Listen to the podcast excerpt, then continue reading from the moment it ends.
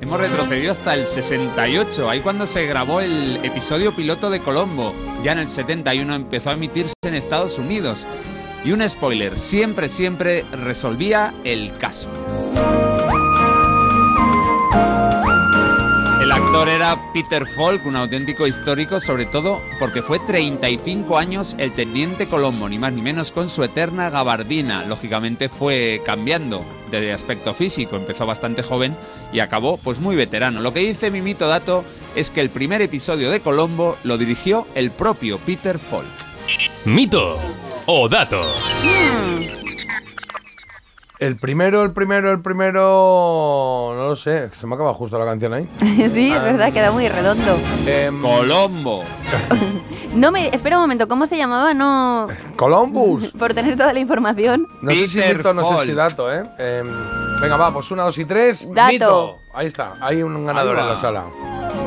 Sí, hay un ganador y no una ganadora, porque esto es un mito. Y es que el director del primer episodio de Colombo fue no Peter Falk, sino un director de cine. Aún ya estaba empezando.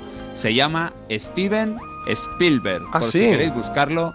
El título del episodio es Asesinato según el libro, Murder by the Book. Muy bien tirado eso, ¿eh?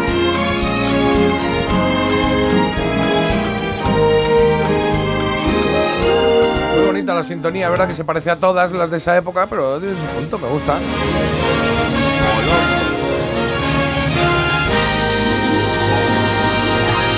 Venga, vamos, que Marta tiene otro mito dato preparado, en este caso con los chicos de Deep y con este People are People.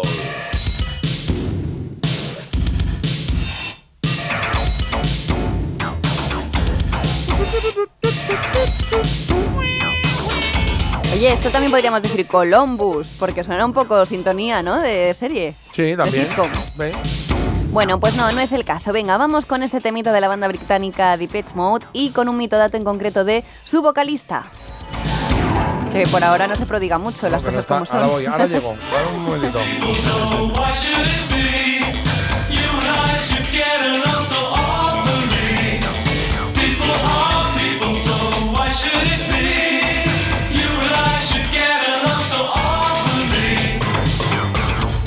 Y mi mito dato dice que Dave Gahan durmió durante varios años de su vida dentro de un ataúd. Mito o dato. Ay, pues esto, ¿sabes que alguna vez eh, lo he oído, pero mm, como, no, no sé si era como una leyenda. en, eh, ¿Tú sabes algo de esto, Carlos, o no?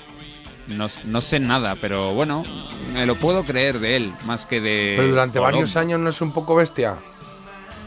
Pues sí, es una barbaridad, pero yo qué sé, los cantantes son excéntricos, igual le venía bien para el cutis. Bueno, pues venga, una, dos y tres.